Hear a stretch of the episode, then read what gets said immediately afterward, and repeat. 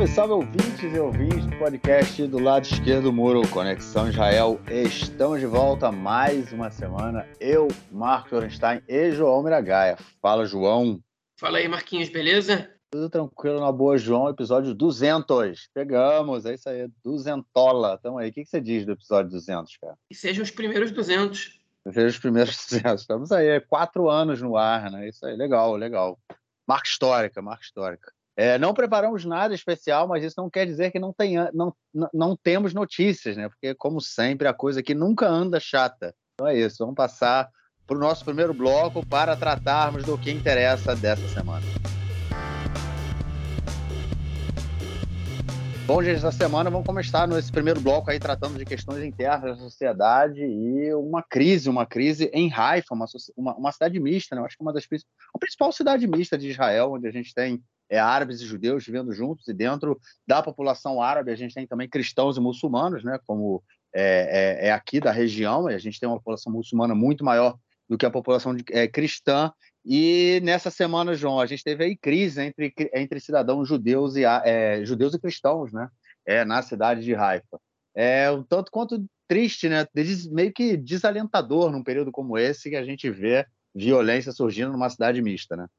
Pois é, Haifa, né, é uma cidade mista, é, que ela tem, na verdade, é mista para os padrões israelenses. Né? Você tem 90% de judeus e 10% de árabes. Só que a gente tem uma população árabe bastante significativa nos arredores de Haifa. Então você acaba tendo muitos árabes, é, você acaba vendo muitos árabes em Haifa, especialmente nas regiões, as partes comerciais da cidade, porque, enfim, Haifa é a metrópole da região, as pessoas vão trabalhar lá. Haifa, então, é uma cidade marcada porque tem uma população é, árabe bastante desproporcional né? e é, com uma convivência é bastante amistosa entre os judeus e os árabes. Diferente, por exemplo, do que acontece em Acre, né? em português traduz para Acre, que está mais ou menos meia hora ao sul de Haifa, do outro lado ali da Bahia, é, da Bahia de Haifa, que, enfim, que a população árabe é cerca de 30%, é, mas que a convivência ali é bem menos amistosa em momentos de tensão aqui em Israel é, Aqua é um dos lugares que a gente vê reproduzindo violência, enfim, e de forma bastante complicada. Mas Haifa não. Né?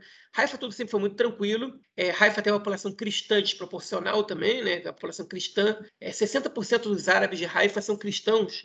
E a gente ainda tem outros cristãos em Haifa que não são árabes também. Então, a população cristã de Haifa é uma população bastante razoável, é, enfim, de, tamanho, né? Talvez, talvez Haifa seja a cidade com o maior número de cristãos e em Israel, talvez a localidade com o número de cristãos em Israel, talvez pau a pau ali com Nazaré.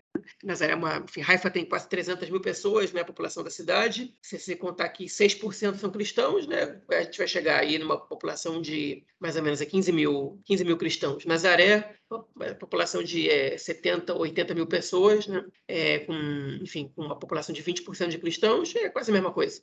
Nazaré talvez esteja vencendo por pouquinho. Mas, enfim, então, a, convivência sempre foi positiva. A Raiford tem algumas igrejas é, bonitas, importantes, enfim. E a gente está tendo uma tensão, está tendo uma tensão acontecer, uma coisa muito pouco casual, e, e, é, e tem a ver com, com os judeus é, ortodoxos. Né? Qual é a grande questão? A questão é que, é, o, segundo a tradição judaica, e eu nem sei, eu nem sei dizer se são todas se isso é um consenso entre a tradição judaica ou não, mas o profeta é, Eliseu, Elisha em hebraico, ele está enterrado em Haifa. Né? O profeta Eliseu é o profeta que continua é, o, o, legado do profeta Eli, Elial em hebraico, né? que é um dos profetas mais famosos, mais importantes do, do judaísmo. O Eliseu não é pouco importante, não. Inclusive, quem gosta de ler o Tanar, é, enfim, que, que, se interessa pelas histórias dos profetas, as histórias do o livro do a parte do Eliseu é uma das partes mais interessantes para mim do Tanar. Ele faz vários milagres, né? E tem algumas histórias meio absurdas. Ele participa de alguns eventos é, é, também significativos ali para o reino, especialmente do reino de Israel. Mas enfim, o Eliseu perambulou muito pelo norte e ele supostamente está enterrado ali em Haifa. Não só em Haifa, assim, numa, no alto ali do, do Monte Carmel, é, para quem conhece Haifa, sabe que Haifa, enfim, é a cidade do nosso amigo Nelsinho, né? Nelson Burdi, nosso comentarista de esporte aqui, mora em Haifa, apaixonado por Haifa, mas enfim, Haifa é uma cidade dividida para a parte alta e a parte baixa. A parte baixa é a parte mais comercial, é a parte, enfim, que moram as pessoas com, de mais baixa renda, e a parte alta é onde moram as pessoas de mais alta renda. E ali, bem na parte alta, um dos principais cartões postais, principais pontos turísticos de Haifa, fica a, igre a igreja Stella Maris, uma igreja católica, né, frequentada pela população árabe é, católica romana né, de, de Haifa, e que, enfim, que é um ponto turístico, guias turísticos levam outros grupos para ver os telamares, porque realmente tem uma vista muito bonita de Haifa também, e é uma igreja muito bonita, enfim. Não, se se eu soubesse alguma coisa de arquitetura, é, poderia descrever melhor essa, é, essa, essa igreja, mas enfim, o fato é que é um ponto turístico e um, um, um dos principais é, é, monumentos cristãos católicos em Israel. Mas para a população ortodoxa, ali, bem ali onde está a igreja, está enterrado o profeta Elisha o profeta é, Eliseu. E de um tempo para cá, um grupo de judeus racídicos decidiu, por conta própria, ou por conta própria não, mas por orientação do seu rabino, é, rezar ali na igreja, alegando que aquele era um lugar tradicional e, e sagrado para o judaísmo, e, e rezar, fazer as preces judaicas dentro da igreja. O que é uma afronta né, a um templo religioso. A gente, a gente tem muito claro Israel, na Declaração de Independência do Estado de Israel, né, que o Ben Gurion leu dia 14 de maio de 48, Israel se compromete a proteger todos os templos sagrados todas as religiões. Né? E isso é uma afronta, é, é você é profanar um templo, você levar pessoas que, que enfim, que estão fazendo uma cerimônia diferente daquela religião. É como se um muçulmano estendesse um tapete na frente do Muro das Lamentações e começasse a, começasse a rezar ali. Né? É, o que a gente já vê alguns judeus fazendo em alguns outros lugares, lamentavelmente isso não é, isso não é novidade, né? até na própria esplanada das mesquitas, alegando que ali é, é um terreno sagrado, tem gente que quer fazer sacrifício nas festividades ali, né? mas enfim.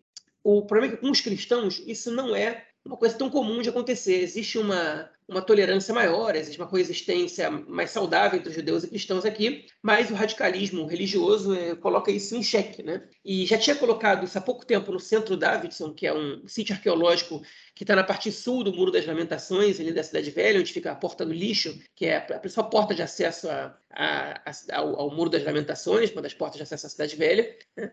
E, enfim, a gente já tinha tido um problema ali, inclusive a gente comentou aqui no podcast, envolvendo o vice-prefeito de Jerusalém, estava presente num tumulto com cristãos, queriam, não queriam permitir os cristãos de, de, realizar, de fazerem cerimônias num lugar que não é, que não é pleiteado é, pela, pela, pelo rabinato é, como um lugar sagrado. Inclusive, o rabinato é, ele, ele libera parte grande do mercado do Centro Davidson para que correntes não ortodoxas do judaísmo realizem cerimônias de bar mitzvah, de bat mitzvah, enfim, outras cerimônias religiosas, alegando que ali é menos sagrado, então está tranquilo, né? É, enfim, mas no momento deu, deu uma tensão ali, teve briga de violência física, do mesmo jeito que aconteceu agora em Haifa. Tem violência física entre os dois grupos. E Haifa está vivendo um momento de tensão agora, porque quando um rabino de uma corrente racídica decide uma coisa, se o rabino não voltar atrás, os membros dessa corrente não vão parar. É, e a gente está vivendo um momento de tensão aí. E olha, é, a relação com os cristãos, com os árabes cristãos, ela é melhor justamente é, por causa dessa coexistência, né, dessa, desse respeito mútuo, e no momento que deixar de ser, a gente vai, vai ter mais inimigos aqui, aqui dentro do país, né? digo essa gente digo como judeus de Israel, porque, enfim, se o Estado não fizer nada, os cristãos vão se sentir discriminados com toda razão. Enfim, é uma tensão é, bastante infeliz que a gente está vivendo agora, numa cidade símbolo da coexistência, que em dezembro festeja é, enfim, faz o Hag Hagim, que é a festa das festas, onde comemoram três, as festas é, judaicas, é, muçulmanas e, e cristãs simultâneas, né? o Hanukkah, o Natal, e a festa muçulmana ela, é, ela roda de acordo com o calendário, mas enfim, eu tive no ano passado com meus filhos, é muito legal, muito bacana, e esse ano vai saber o que vai acontecer, né? A gente não sabe como é que, como é que vai estar a situação, porque mais uma vez aí um, uma corrente extremista é, resolve estragar tudo. Bom, vamos então à nossa próxima notícia do bloco para tratarmos aí da reforma do transporte que a ministra do transporte, Miri Regev, está querendo apresentar, estava querendo apresentar, não, apresentou aí, pretende colocar em prática. E João, quem é que paga por isso? Pois é, eu escutei essa semana um podcast muito interessante do N12, que é o podcast da, do canal 12 de televisão, que é o principal meio de comunicação daqui, que eles estão explorando a fundo a proposta de reforma da ministra dos Transportes, Miri Regev. A Miri Regev ela já foi ministra dos Transportes antes, ela deixou de ser durante um tempo, é, assumiu outro ministério e, e, se não me engano, Ministério dos, dos Esportes e da, da Cultura, e depois voltou a ser ministro, deixou de ser qualquer coisa, porque ele ficou na oposição, e agora voltou a ser Ministério dos Transportes. O Ministério dos Transportes é um ministério com um orçamento muito grande, né, que pode, ao mesmo tempo, é, fazer o nome de um, de um político, né, é, credenciar esse político, porque se ele faz obras significativas, elas são muito sentidas pela população, mas também lida com insatisfações frequentes, porque Israel é, tem, uma, tem, tem uma demanda que não para de crescer por transporte público, por estradas, e, enfim, a gente tem aqui sucessivos governos que não decidem no que, que eles vão investir, né? se é no transporte público ou se é no aumento das estradas. O corpo técnico do Ministério do Transporte ele é consensual em relação ao fato de que o país não vai suportar é, mais muito tempo sem investir no transporte público. Né? Enfim, a pessoa que está estudante do Brasil fala, ah, mas estão reclamando do transporte público em Israel, no Brasil é muito pior. É verdade, o Brasil é muito pior em qualquer, praticamente qualquer cidade, ainda que o Brasil tenha vantagens em relação ao transporte público, vantagens bastante significativas, pelo que é muito mais barato. Segundo que é, é, ele funciona é, muito mais horas do dia, funciona no sábado também, né? Isso tudo é uma vantagem. Israel tem outras vantagens. Aqui em Israel você tem o bilhete único, né, que permite você viajar de to usar todos os transportes públicos exceto o avião, é, enfim, no mesmo bilhete, e descontos, e aplicativo Move, o aplicativo ganhou uma licitação que barateia muito, ele, ele, faz, ele faz os cálculos para que você receba o plano com melhor benefício, você pagando pelo telefone, pelo aplicativo, enfim. Você tem algumas coisas aqui interessantes, obviamente a gente não vai comparar a qualidade dos ônibus e do trem aqui com o do Brasil, né? É, o metrô, pelo menos no Rio, em São Paulo ele não tem ar-condicionado, no Rio ele até ele tem, ele é, enfim, ele, é, ele é até que é razoável, ainda que ele viva, ele viva lotado no Rio, mas enfim, aqui em Israel você, o trem ele é, ele é novo, ele tem ar-condicionado, todos os ônibus aqui são obrigatoriamente tem que ter ar-condicionado, é, e tudo isso, então não estão caindo aos pedaços, é, mas a gente tem muitos problemas no transporte aqui. Muitos problemas, seriamente, é, especialmente para quem mora é, na periferia do país, na periferia geográfica. Okay? Por exemplo, no meu caso, que vivo num Moshav, numa comunidade pequena, é, no, no, no, na Galileia Ocidental, é, que, enfim, fiquei sem carro por um tempo e não tenho condição de chegar ao trem, praticamente. De chegar eu até tenho. Eu não tenho condição praticamente de voltar para casa, dependendo da hora que eu voltar. É, eu não tenho condição, por exemplo, de chegar em Jerusalém é, às oito e meia da manhã, que é onde eu dou aula nos domingos. Que eu estou falando, enfim, é, é, verdade que eu moro distante de Jerusalém, moro a, a cerca de 170 quilômetros, é, mas eu não tenho possibilidade nenhuma de chegar por transporte público se não tiver carro eu não tenho como chegar até o trem é, e o ônibus, o primeiro ônibus, ele não me deixa na hora. Então, tudo isso é, é, é um problema muito grande para quem mora nesses lugares, é, porque, enfim, o ônibus ele circula muito pouco nesse, aí e o trem, ele, ele, obviamente, onde eu moro, por sorte, eu tenho duas estações de trem, uma 15 outra 20 minutos da minha casa, então não é um lugar que está que tá distante do trem, mas as linhas de trem elas não estão totalmente conectadas é, para que seja fácil uma viagem de, da, da, estação que eu moro até Jerusalém. Né? É, nem, nem, rápida, né? Eu demoro basicamente três horas para chegar em Jerusalém de trem e para vocês fizerem as contas aí já viram que eu tenho que sair de casa às quatro da manhã para chegar às oito e meia em Jerusalém, né? De trem. E se eu for de carro eu tenho que sair mais ou menos à mesma hora, porque senão o trânsito não me deixa chegar na hora. É, e basicamente essa é a vida das pessoas que moram na periferia do país. Né? É, só que a situação no centro do país também é complicada por causa do trânsito.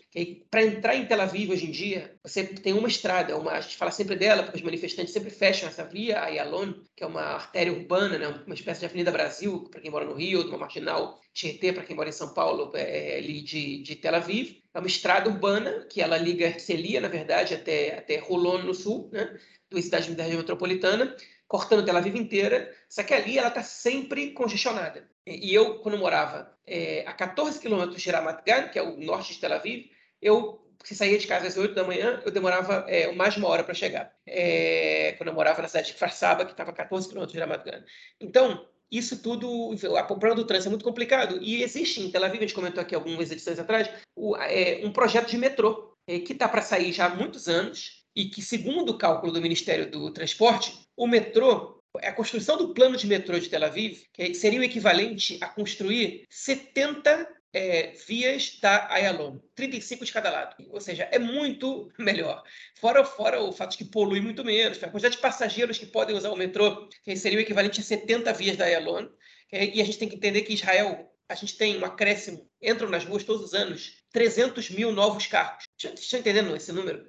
300 mil novos carros entram nas ruas do país todos os anos. É quase o crescimento populacional anual do país. É, é, é um negócio absurdo. E o país não está dando conta mais dessa, dessa quantidade. Óbvio que também tem aqueles carros que são sucateados, que param e tal. Vamos contar que são 200 mil num cálculo otimista. É muito carro para uma população de, de menos de 10 milhões de pessoas. Hein? O, o, o, país já está impraticável de carro durante a semana, praticamente só no fim de semana você pode conseguir ir de carro e mesmo assim você tem trânsito, e é urgente investimento no transporte público. Então aqui vamos. A Miri Regev, ela não foi uma ministra dos transportes que se notabilizou por ser muito querida pra, pela, pelo corpo técnico. Ela começou demitindo a, a ex-diretora-geral, que era muito elogiada. Ela, ela, aceitou numa boa demissão, falou que beleza, o cargo de diretora-geral é um cargo de confiança, tá tudo bem.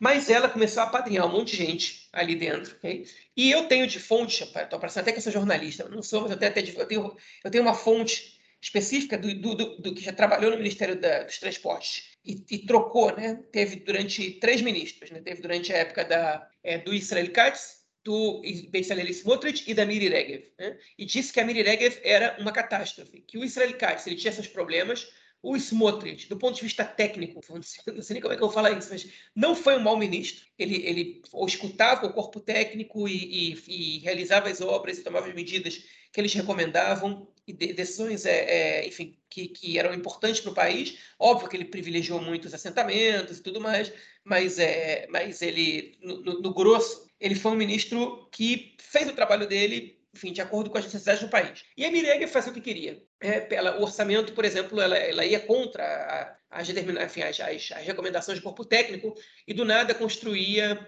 é, uma nova parada de ônibus é, numa região da região, enfim, nas Craiot, que é na região metropolitana de Haifa, só porque é, ali ela tinha um prefeito do, do mesmo partido e que, de quem, enfim, que ia pedir voto para ela nas primárias do Likud é, no futuro. Obviamente que isso, essa, essa contrapartida é uma suposição, né? É, mas, mas, enfim, mas o fato é que ela tomava decisões de algumas construções baseadas em questões políticas mais do que, do que técnicas, né? pelo, menos indo contra as determinações do corpo técnico. Né? E ela sempre fez um discurso de jogar a periferia contra, contra as grandes cidades, porque ela se diz representante da periferia e, enfim, e ela é, quer de lá que ela quer tirar os seus votos. Então, ela condicionou é, as obras da, da, construção do metrô da região metropolitana de Tel Aviv. Aqui tem um trem ligando Kiryat Shmona, que é a cidade mais ao norte de Israel, até Eilat, que é, enfim, a cidade que está mais ao sul de Israel. Ou seja, se, se o trem não for para de Kiryat Shmona até Eilat, então não vai ter metrô em Tel Aviv, porque os habitantes de Tel Aviv não, eles não podem só eles usufruir de, do bom transporte. Agora é o seguinte, eu sou contra ter trem em Kiryat Shmona, é, que, que, que, as pessoas Kiryat Shmona possam ir a Eilat com facilidade? É óbvio que não. Eu não sou contra isso, nada, nada contra isso, é, mas é, eu também não acho que o metrô de, da região metropolitana, eu não sei o que acho, isso é um consenso, ele vai ser positivo somente para os habitantes de Tel Aviv. Não vai, porque os habitantes de Tel Aviv já deixam o carro em casa. O metrô ele é bom para as pessoas que vão sair da região metropolitana de Tel Aviv, das cidades mais pobres, como Bateam, como Bnei Brak, é, enfim, como, como Givat Shmuel. Givat Shmuel, no caso, não é pobre, mas tem uma população que até vota no partido da Miregev, como Hulon, como Rishon LeZion, que, enfim, que são cidades de classe média ou de classe média baixa, que, são, enfim, que, que precisam chegar no centro de Tel Aviv para trabalhar, e que vão poder pegar o trem e depois tomar o metrô, algumas pessoas que moram ainda mais longe, e Olod, Oramle, que são cidades mais pobres que estão ali entre Tel Aviv e Jerusalém, que usufruiriam desse metrô, é, que não ficariam parados no trânsito e que iam ter uma melhora na qualidade de vida muito grande. Essa é uma questão também. E o trem de, Shmona para Eilat, o que, os, o que os especialistas dizem, primeiro, Kiryat Shmona é realmente importante, que você tem as estações, de Carmiel para Kiryat são só três estações, são 15 bilhões de shekels de investimento, não é um dinheiro muito alto para o orçamento do Ministério dos Transportes, e é, é, um, enfim, é uma linha de trem que já está prevista há muito tempo e que, e que, realmente deve ser construída. Agora, o trem para lá tem um problema, porque o trem para lá ele vai ser muito caro, ele não vai melhorar, não vai facilitar a vida das pessoas chegarem a Eilat, muito menos quem sai de Kiryat Shmona, vai pagar uma nota nesse trem, é, e ele não, não necessariamente vai ser mais rápido, não, você não tem um problema de trânsito para Eilat, o avião não está especificamente, não está especialmente caro para ir para Eilat, o ônibus não é um problema, é, e você ainda tem um problema com o Egito, você botando uma linha de trem para Eilat, porque o Egito sempre fez questão de deixar claro que não gosta dessa ideia, porque seria uma é, alternativa ao canal de Suez que é muito importante para a economia egípcia, mas para Israel é, não seria tão significativo na economia você poder fazer esse transporte de carga dos portos do Mediterrâneo para o Mar Vermelho, que, que atualmente é a única maneira que você tem para cortar caminho é o canal de Suez, e, enfim, e se você tiver um trem, por exemplo, de Ashdod, que liga Ashdod a Eilat, Ashdod é uma cidade portuária é, no sul do, da parte mediterrânea de Israel, você teria uma segunda alternativa. Okay? E, enfim, e o Egito não gosta dessa ideia, segundo alguns é, especialistas, isso pode gerar até, até um estremecimento radical das relações entre Israel e Egito. Alguns falam até em guerra, eu acho isso muito exagero. Mas, enfim, é, então aí a gente tem vários problemas. E outro problema que os especialistas apontam é que você não adianta você botar um, um trem de Kiryat Shmona até, enfim, até, até Carmiel, você vai demorar uma hora, e, vinte para chegar até Haifa. Okay? E para você ir para Tel Aviv, por exemplo, você não tem uma linha rápida, você não tem, você não tem isso. Que um ônibus de Kiryat Shmona até Carmelo, por exemplo, já ajuda muito se você tiver uma linha de trem que chega de Haifa a Tel Aviv em 25 minutos. Então você não tem esse trem rápido, porque o Ministério dos Transportes ainda não decidiu construir esse, essa linha, prefere ampliar as estradas para que as pessoas andem mais e mais e mais de carro. Okay? A gente sabe que quanto mais carro a gente tem na rua, mais impostos as pessoas pagam, não só para gasolina, mas também pagam seguros, e seguros também pagam impostos. Que aí a gente sabe que tem um monopólio dos seguros aqui em Israel muito. Não é monopólio, mas tem três, quatro grupos que controlam os seguros, são os grupos mais ricos de Israel. A gente sabe que, enfim, que o governo lucra muito com, com é, imposto sobre estacionamento, sobre todo tipo de, de fator envolvendo os automóveis, e que não é o interesse do Estado reduzir o número de automóveis, pelo menos para para as contribuições que entram do, do, dos cidadãos, enfim, pra, que, que é sobretaxado em relação a isso. Então, essa é uma das razões pelas quais o governo amplia cada vez mais as rodovias e não investe tanto nas ferrovias. Embora todo mundo saiba que deveria investir mais nas ferrovias porque elas não têm esse problema do trânsito e, que, e pelo menos que invista no transporte público rodoviário também, que é muito sucateado, é muito ruim. Os motoristas reclamam que não tem onde ir ao banheiro nas paradas de ônibus, por exemplo, além do salário baixo, mais uma série de complicações. É, tem que ficar parado no sol, né, é, é porque não tem um lugar com sombra ou com ar-condicionado para eles poderem descansar entre uma viagem e outra, etc. É, enfim, e ela também, de uma maneira bastante demagógica, ela decidiu fazer uma reforma nos preços de transporte e baixar o preço do transporte para a periferia e aumentar o do centro. Okay? Agora, qual o problema disso? É óbvio que na periferia moram pessoas mais pobres e que você olha para isso a princípio fala, beleza, é justo. Okay? E o aumento no centro é muito pequeno, então justificaria. Só que o Ministério tem menos recursos dessa maneira. Eu, quem está falando isso é uma pessoa que acha que o transporte devia ser gratuito no mundo inteiro, mas enfim. O, assim você tem menos ingressos da maneira como Israel se organiza hoje essa, esses ingressos, essa, essa, enfim, essas entradas para o Ministério dos Transportes, é, elas são cruciais para você manter a máquina funcionando, ela vai diminuir a arrecadação. Né? E numa, numa é, é, pesquisa feita pelo aplicativo Move, o que faria você andar mais de transporte público, as duas respostas mais votadas foram que o espaçamento entre o transporte público fosse menor, ou seja, que os ônibus passassem com mais frequência, ou os trens passassem com mais frequência, é o número um, e o número dois, que eles chegassem em mais lugares e só 7% dos entrevistados responderam que a passagem é mais barata. E ela, ela resolveu fazer o quê? Abaixar o preço da passagem. Okay? É, e o transporte público em Israel, comparado aos países da OCDE, tem um preço barato. Okay? Então a gente vê que a medida é demagógica de uma maneira geral. É, mas enfim, a Miriam não está nem aí para isso ela está jogando com a política okay? e está tá tomando medidas que estão sendo muito criticadas, apostando que isso vai trazer é, consequências positivas, repercussões positivas para ela, pelo menos quando ela for ser votada nas primárias do, do Likud. E, enquanto isso, a gente vai ficar poluindo o ar, respirando fumaça, passando, é, esperando muito tempo pelo, pelo ônibus, vendo um trem que está com problemas técnicos terríveis, que, que toda semana para por problema de energia. É, enfim, motoristas reclamando, daqui a pouco a gente vai ter déficit de motorista de ônibus, é, não está muito longe de acontecer.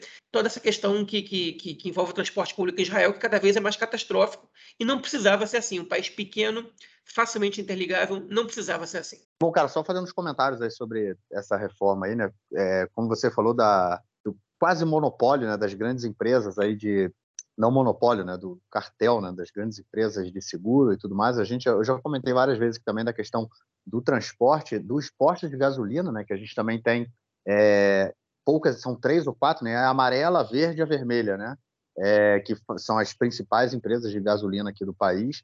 E você não tem concorrência, né, porque é, o preço é sempre o mesmo. Né? O governo determina o preço máximo que pode ser do, do, da gasolina e todas essas empresas jogam o preço lá no alto. Não importa qual posto você vai, hoje você vai pagar R$ 6,86 pelo litro da, da gasolina comum, né? vamos dizer assim.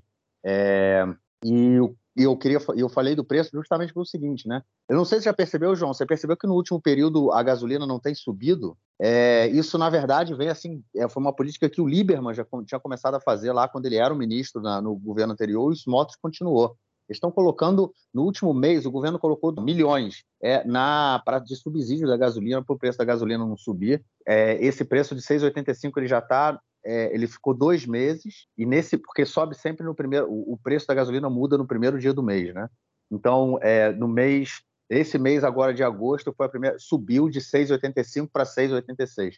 Só que o governo está colocando aí muito dinheiro, muito dinheiro, é para segurar o preço da gasolina para porque enfim mais uma medida é, é, populista aí como a mesma da da Mirireg fazendo política com preço da, da, do transporte o preço da gasolina. Imagina só, o país né, vivendo essa, essa, esse rebuliço todo, toda essa questão da reforma e milhões, milhares de pessoas na rua toda semana, e você ainda tem o preço da gasolina subindo, subindo, subindo. Não, o governo está jogando dinheiro, está cortando imposto. No início, o governo cortou imposto é, da gasolina. O Lieberman fez isso. Ele foi o primeiro a cortar imposto é, dos, dos postos de gasolina. Ou seja, é a gente que continua pagando por isso, né? Porque o lucro, os donos do posto de gasolina continuam tendo aí o seu lucro e o governo e os nossos impostos estão sendo usados para subsidiar isso, né?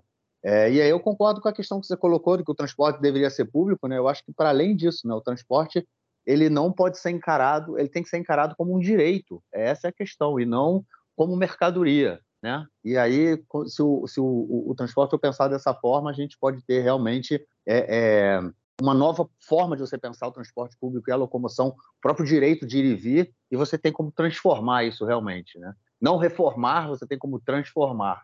Eu acho que essa é a questão, porque você pode é, transformar é, de uma forma é, não só né, manter o público, mas manter o público não, né? Privatizar, porque aqui o transporte também não é público, né? É, mas e realmente a questão das estradas, né? Quando você anda pelo país, você vê que as estradas. Eu vim agora do, do centro-norte do país. É, e toda a estrada que vai de Redeira até é, Tel Aviv, praticamente, Netânia, né? ele ganhou mais uma, uma, uma, uma pista, né? agora são três pistas, é, e a questão é até que ponto isso realmente faz tem impacto, né? porque continua sempre muito é, muito trânsito. Agora, eu estava andando nessa estrada sábado, né? que a gente está gravando podcast no sábado à noite. Sábado, nove e meia da noite, eu andando pela estrada e estava trânsito, não estava engarrafado, mas estava com trânsito intenso, vamos dizer assim. Né? Ou seja, é sempre o tempo todo com isso, apesar de, assim, você vê pelo centro do país também muita construção na, na, na linha, na, na, no transporte ferroviário, isso já vem de alguns anos, então você tem é, ampliação é, enfim, eu acho que essa é o sentido, né? Mas é, é a ideia, né? Que, que, tem que tem que ser. Mas, enfim, né, cara? O que esperar também de uma ministra como a Mirirei?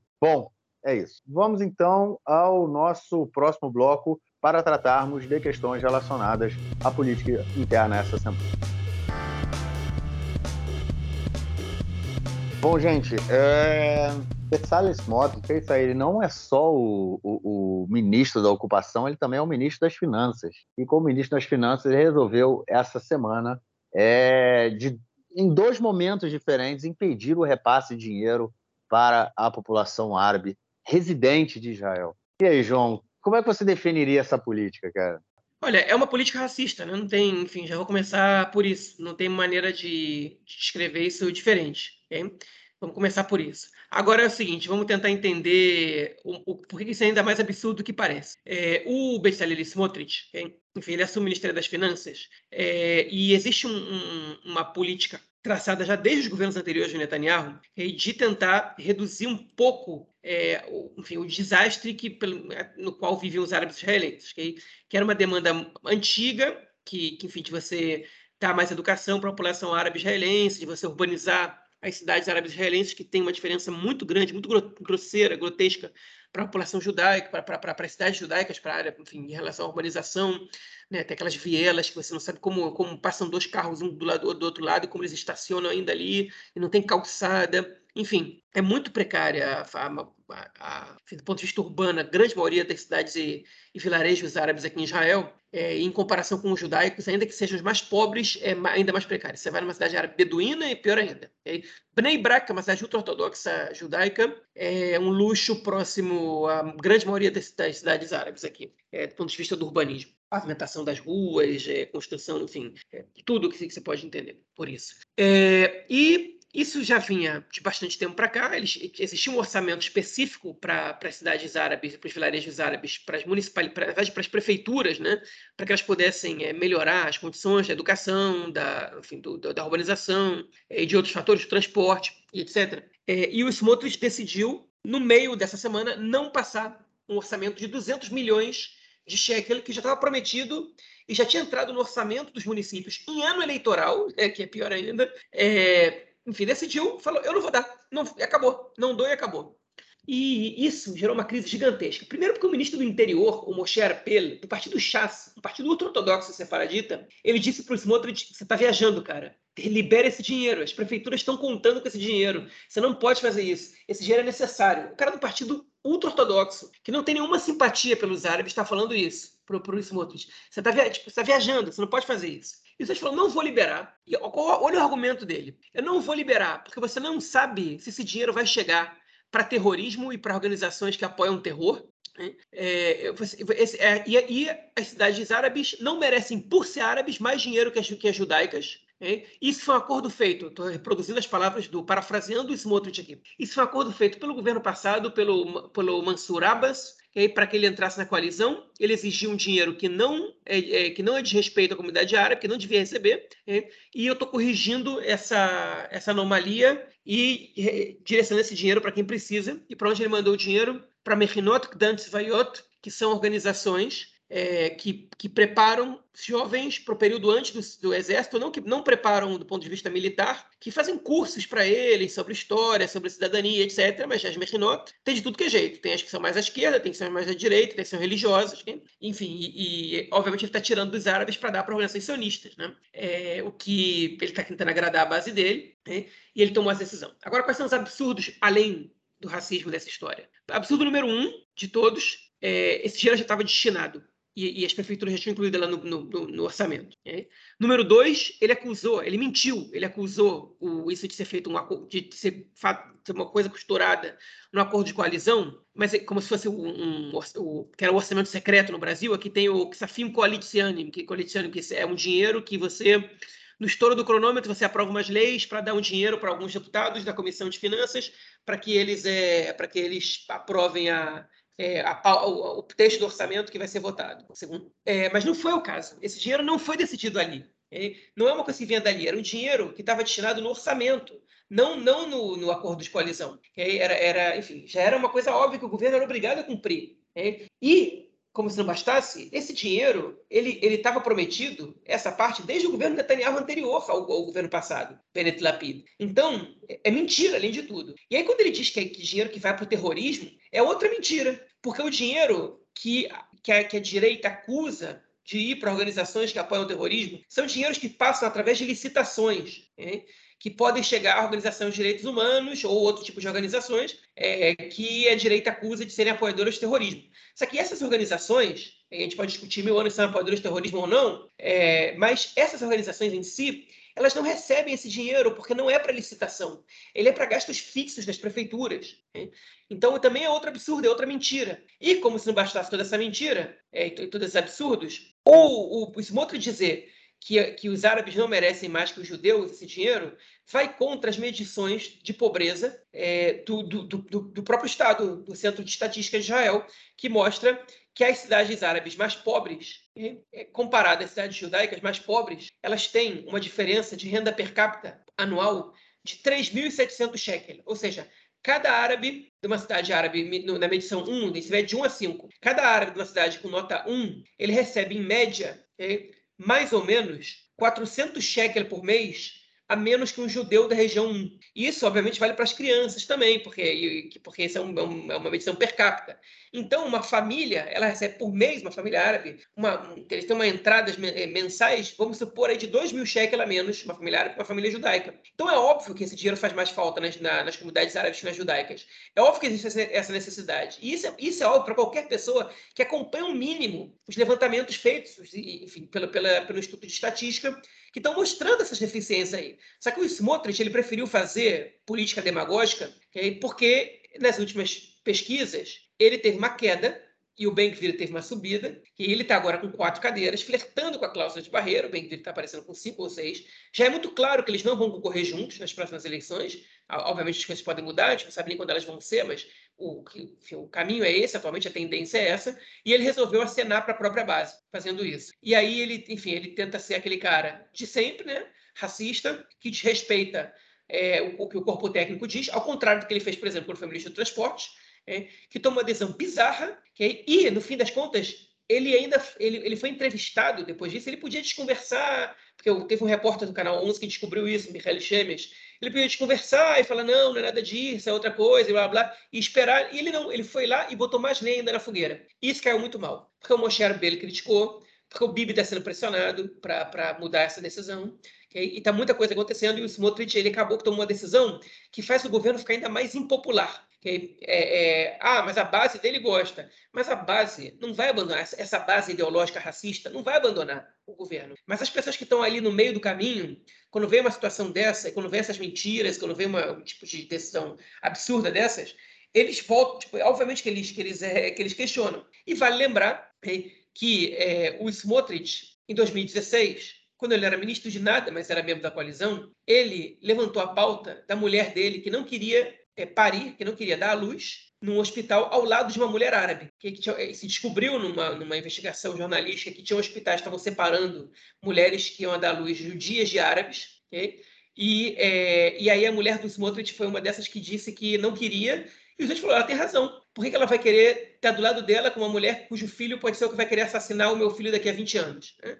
Esse foi o comentário que ele fez ali em 2016, não foi há 20 anos, não, foi em 2016.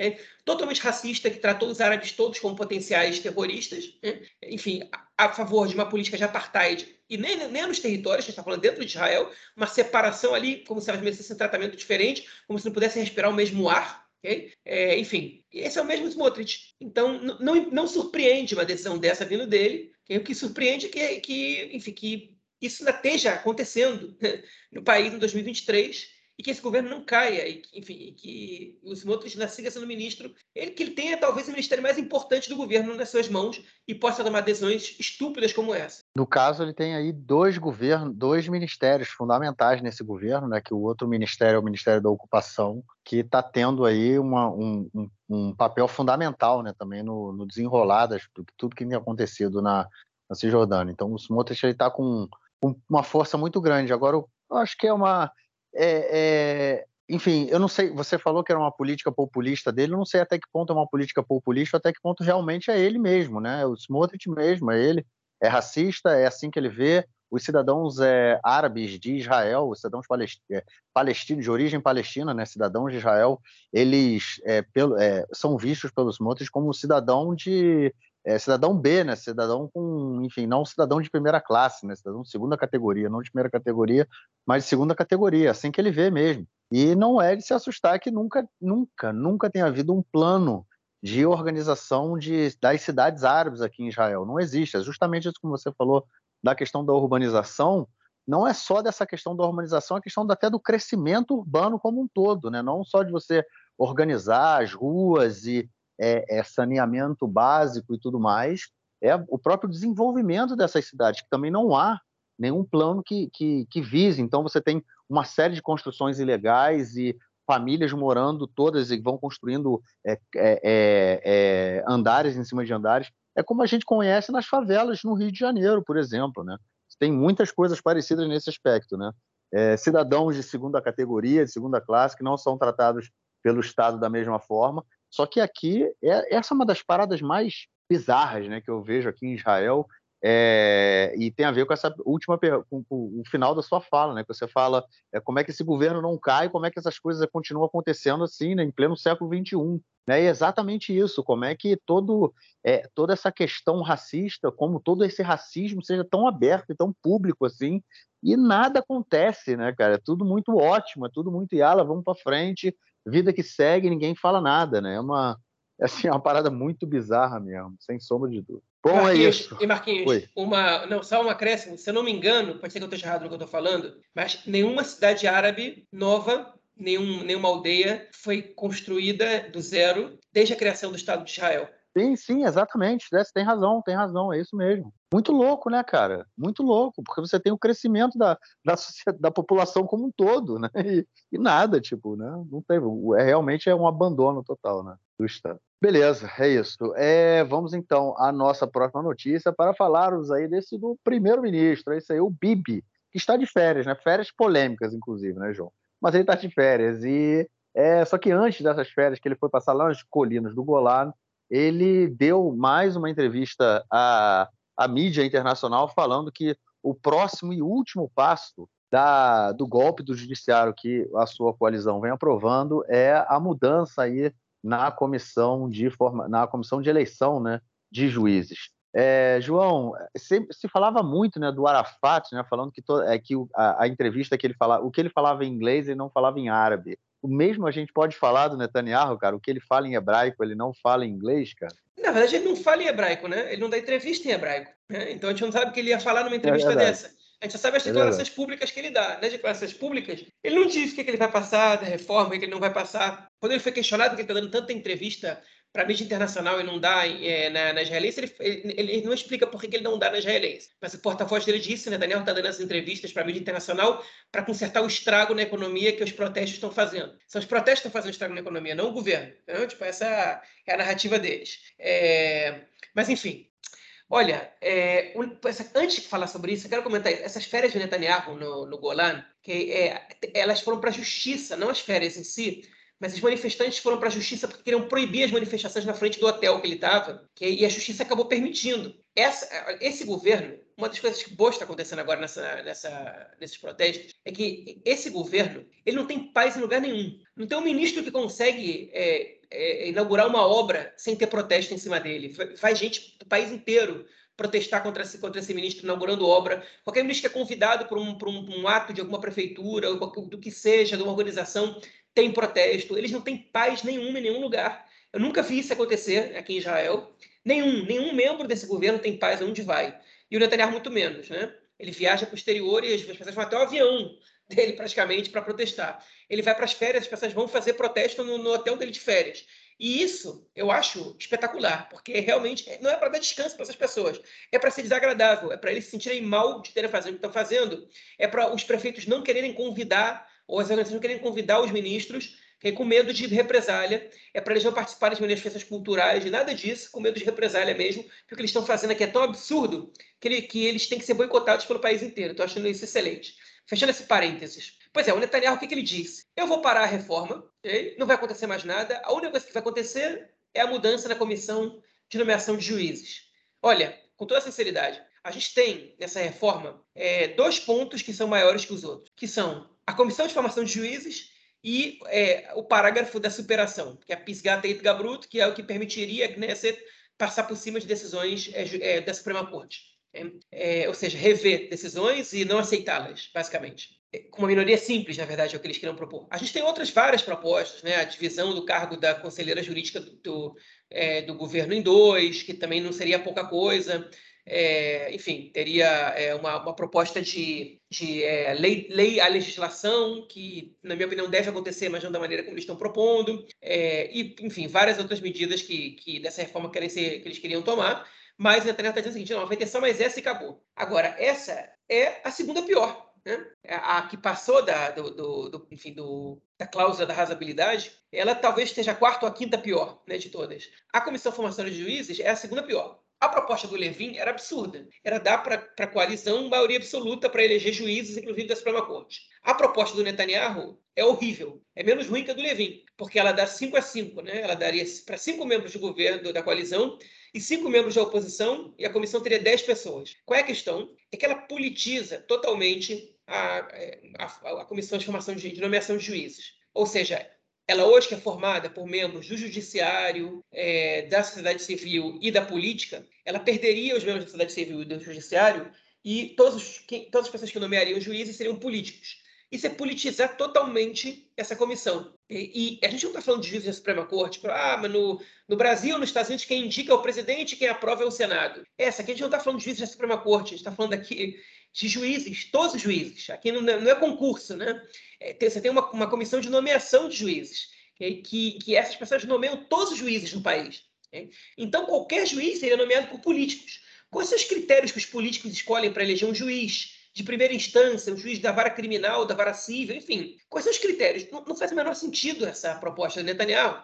Agora, por que ele quer mudar?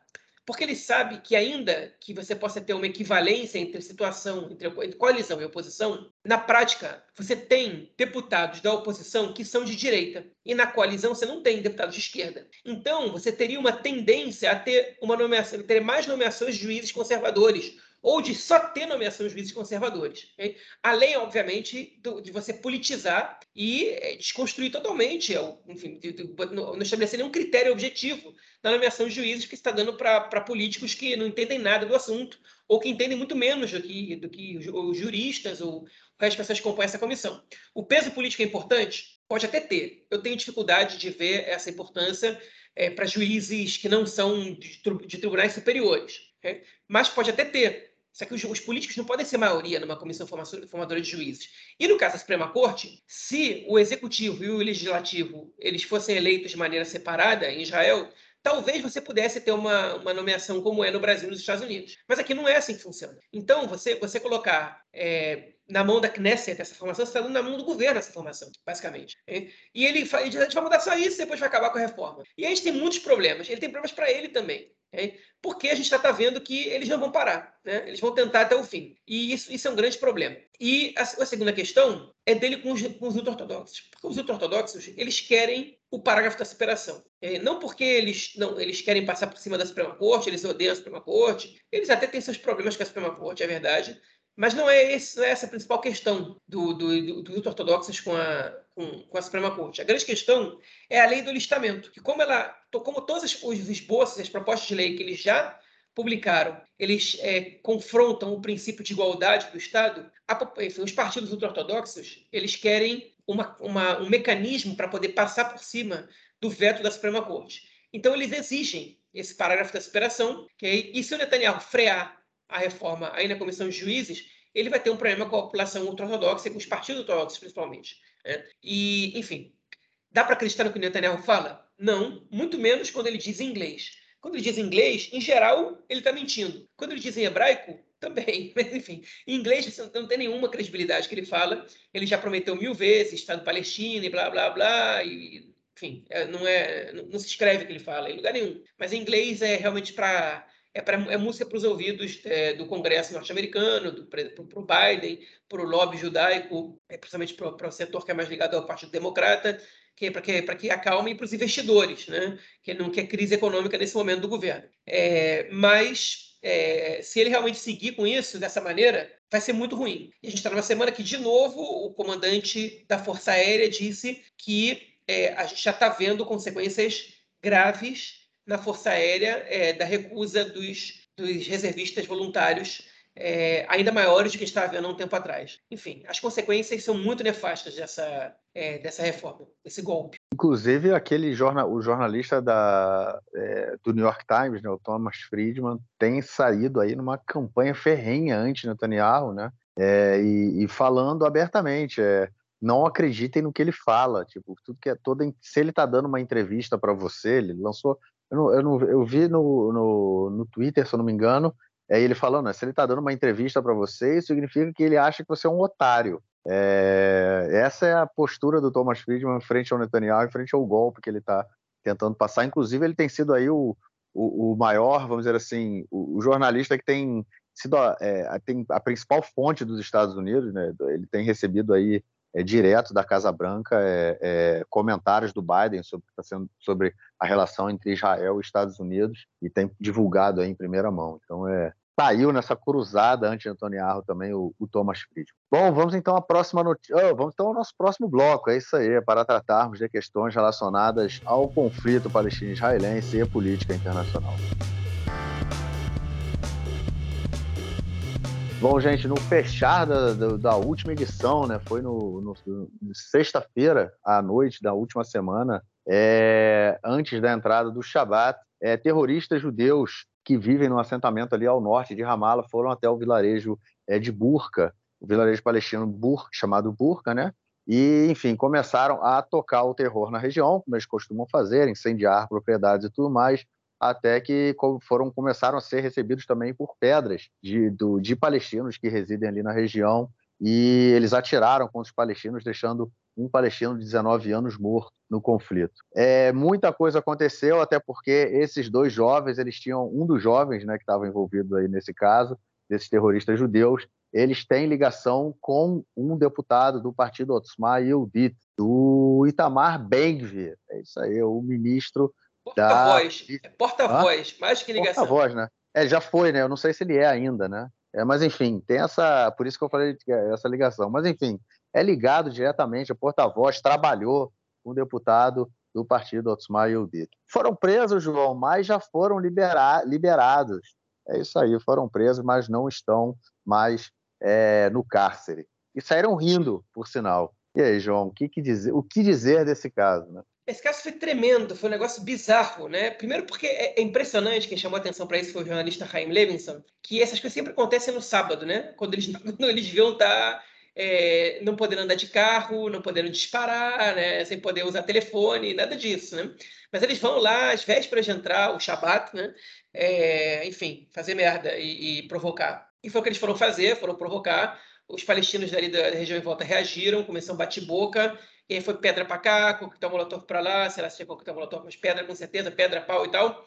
E aí um desses colonos aí tirou a arma e disparou, feriu dois e matou um. Okay? E também teve colonos feridos, né, pedrada e tal, e aí tal. E aí polícia chegou, é, confusão armada, e aí o Chaim Levinson, ele percebeu que um, um desses colonos radicais, é, terroristas, como o Marquinhos falou aí, acho que, eu não sei se se enquadra exatamente em terrorista, mas não é melhor do que terrorista que esses caras são, não. Se for alguma coisa que tem algum outro nome, é pior que terrorismo. Mas, enfim, é, um desses caras aí, ele estava online. E aí o Levinson se fingiu de um militante da extrema-direita também e começou a, a dialogar com ele. Começou a falar, olha, cadê o fulano? É, tá dando merda aqui, a gente precisa chegar nele. Ele falou, cara, é, eu tô aqui no hospital Sharet Sedek em Jerusalém, onde o nosso cara tá, tá sendo operado aqui, é, a gente precisa de tal e tal coisa, precisa do contato com o advogado. Aí ele falou, é, aí o cara respondeu, Ó, oh, então tá, tá aqui o número do advogado, fala com ele, fala assim, cara, eu não queria ligar muito não, porque eu tô me sentindo mal, que eu tô descumprindo o Shabat, usando o telefone. Aí ele falou, não, você não tá descumprindo Shabat nenhum, isso pode. E aí, enfim, e aí ele vai e, e, e, fala, ah, e cadê a arma? O cara, a arma já tá com a polícia. Ele fala, mas não fala nada para ninguém até o advogado chegar. Aí o cara vai lá e, e o Ryan Lemson vai lá e manda mensagem para o advogado. E o advogado fala, Tô indo para aí, já tô no carro. Aí ele fez essa carinha e fala, tá, tá, tá digitando e dirigindo, né? O WhatsApp. E aí ele fala, tô me sentindo mal porque eu tô descrevendo no Shabat. E o advogado fala, não, não tem que sentir mal, você não é profanar Shabat coisa nenhuma. Enfim, ele mostra que esses caras é, estão é, aí online no sábado, ok? E eles decidem os critérios deles religiosos de quando eles podem profanar o sábado ou não. É, enfim, e aí foram até o hospital só para impedir a polícia de interrogar o, o, o sujeito que estava ferido ali. Mas, enfim, aí três palestinos foram presos e dois judeus foram presos e todo mundo foi solto, os judeus foram soltos rindo. rindo. Os palestinos foram soltos também quando, quando ficaram, houve evidência de que eles não, não tinham nenhuma relação com, a, com o apedrejamento que que acertou aquele, principalmente aquele ferido que foi, que foi hospitalizado, que foi operado também pela, pela, pela, por conta dos ferimentos. E, enfim, a situação fica por isso mesmo. E aí um silêncio no governo total, ninguém comenta nada, até que o, quando, quando o Ben Ben vai fazer um comentário, o comentário dele foi que essas pessoas são heróis que estavam se defendendo do ataque de terroristas. Basicamente é isso. Ou seja, é a extrema-direita delinquente com, com lugar no governo de maneira clara e cristalina para todo mundo que quiser ver. Okay? A minha única coisa boa disso aí é que o dano que o Ben-Gvir faz à imagem do governo é muito grande. Porque, por mais que tenha muita gente de direita que votou no Netanyahu e que, enfim, que vê os árabes como inimigos ou como tal, o Ben-Gvir, ele, é um, ele é tão extremo nessa ponta que ele, vai, ele acaba fazendo o governo perder muita popularidade. É, enfim, é uma coisa positiva disso, porque realmente é um negócio muito absurdo. Enfim. E aí no dia seguinte aconteceu, teve um atentado em Tel Aviv, é, com um morto, né? Ferido, um sujeito em Tel Aviv, que depois acabou morrendo no hospital. É, e aí todo mundo no governo comenta, né? Ah, você que lá, manda minhas condolências e tal é, foi morto por um atentado bárbaro, que realmente foi um atentado bárbaro, cruel, que matou um inocente que não tinha nada a ver com isso, em Tel Aviv, que não tem nada a ver com o que acontece lá nas colônias, enfim, população totalmente diferente, não sei qual, qual, que, que acredita esse cara que foi assassinado, embora não, devia, não deva ser assassinado por causa nenhuma, mas enfim, o fato é que esse, esse ciclo de terror que a gente vive, ele é sustentado pelo próprio governo. E isso é uma coisa tão, tão, tão bizarra, porque não é sustentado daquela maneira institucional de construir colônia. Não, a violência do Estado mais puro e cru né, é, é, é, é, enfim, ele é sustentado pelo próprio governo. É, é basicamente é isso. E o, o é o mesmo cara que quando a polícia vai lá e mete porrada na, na, nos manifestantes, ele vai lá e, e, e diz, está certa a polícia. Né? Isso é o que mais aterroriza a população num, num, num, quando projeta uma situação de ditadura, né? que é o ministro da polícia que elogia a polícia por ser violenta com manifestantes. Se ele faz isso num ambiente aparentemente democrático, imagina o que ele não faria aqui com, sem Suprema Corte que possa inverter, inverter, que não possa em nada. Né? Imagina o que, que esses colonos, que já não acontece praticamente nada com eles, é, iam fazer num ambiente que, que, a, enfim, que a impunidade ela é ela, ela, ela é óbvia. Né? E isso é muito preocupante. É, isso tudo só mostra o fascismo dentro do governo, como vai ser a gente vivendo nesse. Com, com caso esse governo continue triunfando, né? É, em próximas eleições, que aparentemente não é o quadro próximo, né? mas enfim, nunca se sabe o futuro. É esse que a gente vai ver realmente. Eu acho que a Cisjordânia já é uma terra sem lei há muito tempo e com a presença do Smotrich e do Benvir, ela piorou absurdamente. O, o o Smotrich, ele é o cara responsável por jogar é, cimento em, em postos, artesa, é, é, é postos né, palestinos, é, ele é o responsável por destruir vilarejos palestinos é, e, de, e, e, dizer que determinadas áreas são agora área militar fechada, ou seja, o cara não pode mais construir a casa dele ali, e é o responsável por construir novos assentamentos, por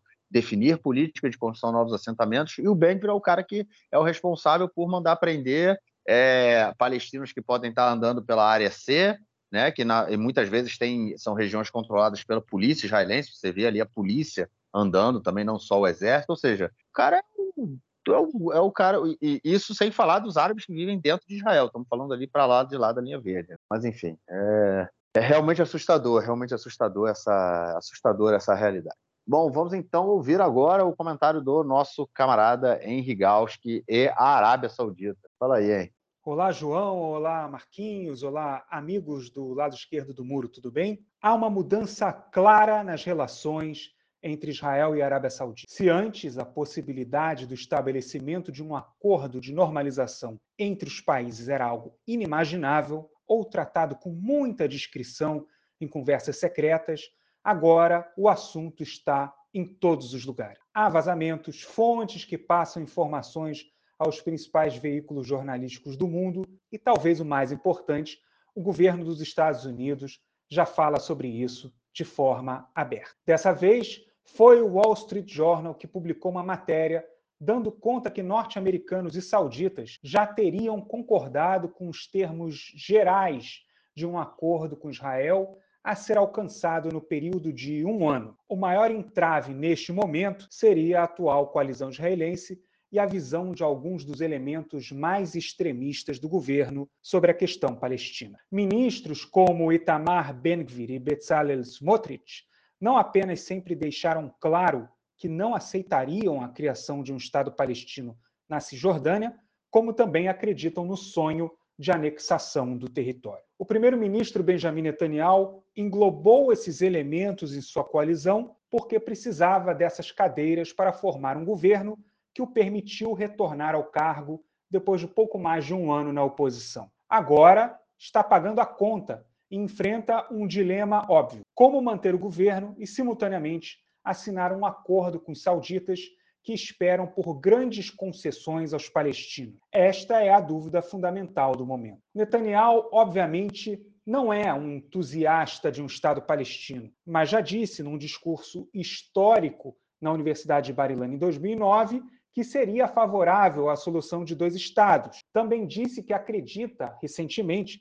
que os palestinos devem controlar o próprio destino, ou seja, uma outra maneira de abordar a autodeterminação dos palestinos sem se comprometer com medidas mais práticas. Ele, no entanto, dificilmente vai encontrar espaço interno em seu governo para convencer esses elementos mais extremistas sobre decisões que poderiam alterar a realidade do conflito entre israelenses e palestinos. E aqui não me refiro nem à criação de um Estado palestino, mas, por exemplo, ao congelamento de autorizações para construir novos assentamentos na Cisjordânia. Aliás, o colunista do New York Times, Thomas Friedman, disse que essa era uma das exigências sauditas numa lista também supostamente vazada ao jornal. Esse é o ponto fundamental do momento. Todas as condições necessárias para a existência de um acordo estão sobre a, sobre a mesa. Os Estados Unidos são favoráveis e os sauditas estão interessados. Agora, é Netanyahu quem precisa dar um passo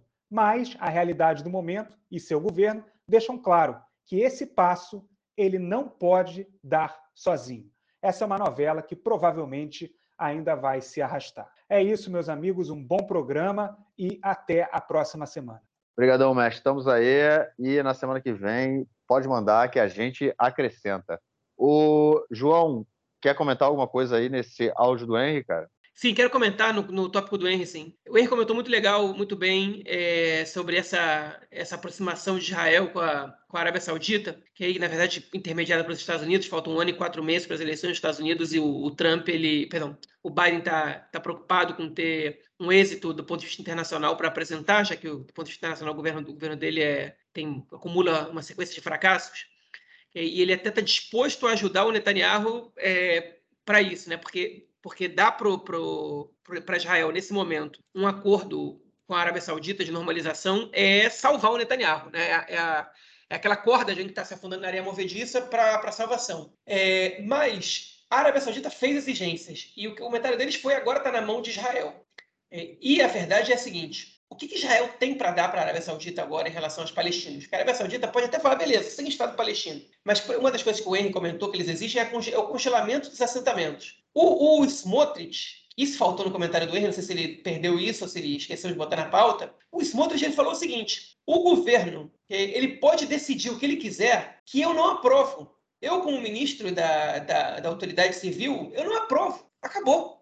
Tipo, eu não aprovo nenhuma mudança em relação à política é, é, ali nos territórios que, que, não, que não passe pelo meu crivo e pelo acordo de coalizão. Então, com, se, se, a Arábia Saudita não afrouxar totalmente e deixar de lado qualquer exigência, não vai acontecer essa normalização. Não vai acontecer. O Netanyahu, ele, e aí o, próprio Netanyahu tanto sabe disso que ele diz o seguinte: a gente está muito próximo de ver uma melhoria nas relações com a Arábia Saudita, e se não for um acordo de paz com, com, com relações diplomáticas, vai ser um avanço na área comercial, estratégica, de meio ambiente militar que vai ligar Israel até a Península Arábica de uma maneira geral. Né? Tipo, enfim, ele já sabe que essa coisa de normalização não vai acontecer a curto prazo, porque com esse governo é impossível. Hein? E aí a pressão do Biden é para o Netanyahu mudar de governo, tirar os radicais e colocar o Benny Gantz e talvez o Yair Lapid. É, e aí eu acho que o Gantz e o Lapid seriam muito burros se fizessem isso agora. Esse é o momento que eles têm que pensar um pouco menos no Estado e um pouco mais, é, enfim, no Estado a curto prazo, né? E um pouco mais em como derrotar o Netanyahu, porque senão a gente vai ter, eles vão dar uma salvação para Netanyahu para não sair nunca mais do poder. É, eu acho que a questão, isso que você comentou no final, né? É, não é não é que eles não, não pensar menos no Estado, né? É justamente pensar no Estado, né? Porque qualquer presente para o Netanyahu que possa fortalecê-lo politicamente, mesmo que ele troque de governo, é dar um tiro na cabeça, porque nada impede que o Netanyahu mude de governo, é, ganhe o presente do Biden e depois ele derrube o governo dele e tente fazer outra coisa, porque ele é mestre em fazer isso, né? Mas enfim, não sei também se ele continua tendo esse cacife político aí, são coisas que a gente vai vai ter que acompanhar no, no período próximo. Bom, é isso. Vamos então ao nosso próximo bloco ouvirmos o comentário de Nelson Burdi e o esporte. Manda aí, Nelson. Meu caro Gorens tem amigos do Conexão Israel do lado esquerdo do muro. Mandar um abraço para o João que sofre muito com as ondas de calor no verão israelense. É, o João sofre muito quando precisa passar pela cidade de Beit Shean. Copa Toto, é a Copa Toto, o torneio inicial do futebol israelense masculino, antes do início da Liga Israelense no final do mês. Por enquanto, nos dois grupos, no grupo A, liderança do Bnei Sarnin, é, com nove pontos, e no outro grupo, liderança do Apoio Jerusalém com sete pontos. O Apoio Jerusalém até perdeu o último jogo 2 a 1 por Maccabi Petah Tikva, mas mantém a liderança. É muito interessante porque os torcedores têm ido aos jogos, têm movimentado o pessoal e têm movimentado também os jogadores um pouco antes do início da liga, que vai até abril do ano que vem. É isso aí, um grande abraço. Valeu, mestrão, brigadão e estamos aí na semana que vem. João, algo mais a declarar ou a gente fica por aqui, cara? Podemos ficar por aqui. Beleza, ficamos por aqui então, e nos falamos na semana que vem para gravarmos nosso episódio 201, porque continuamos caminhando. Forte abraço, cara. Abraço, até mais. Valeu, tchau, tchau. Show de bola.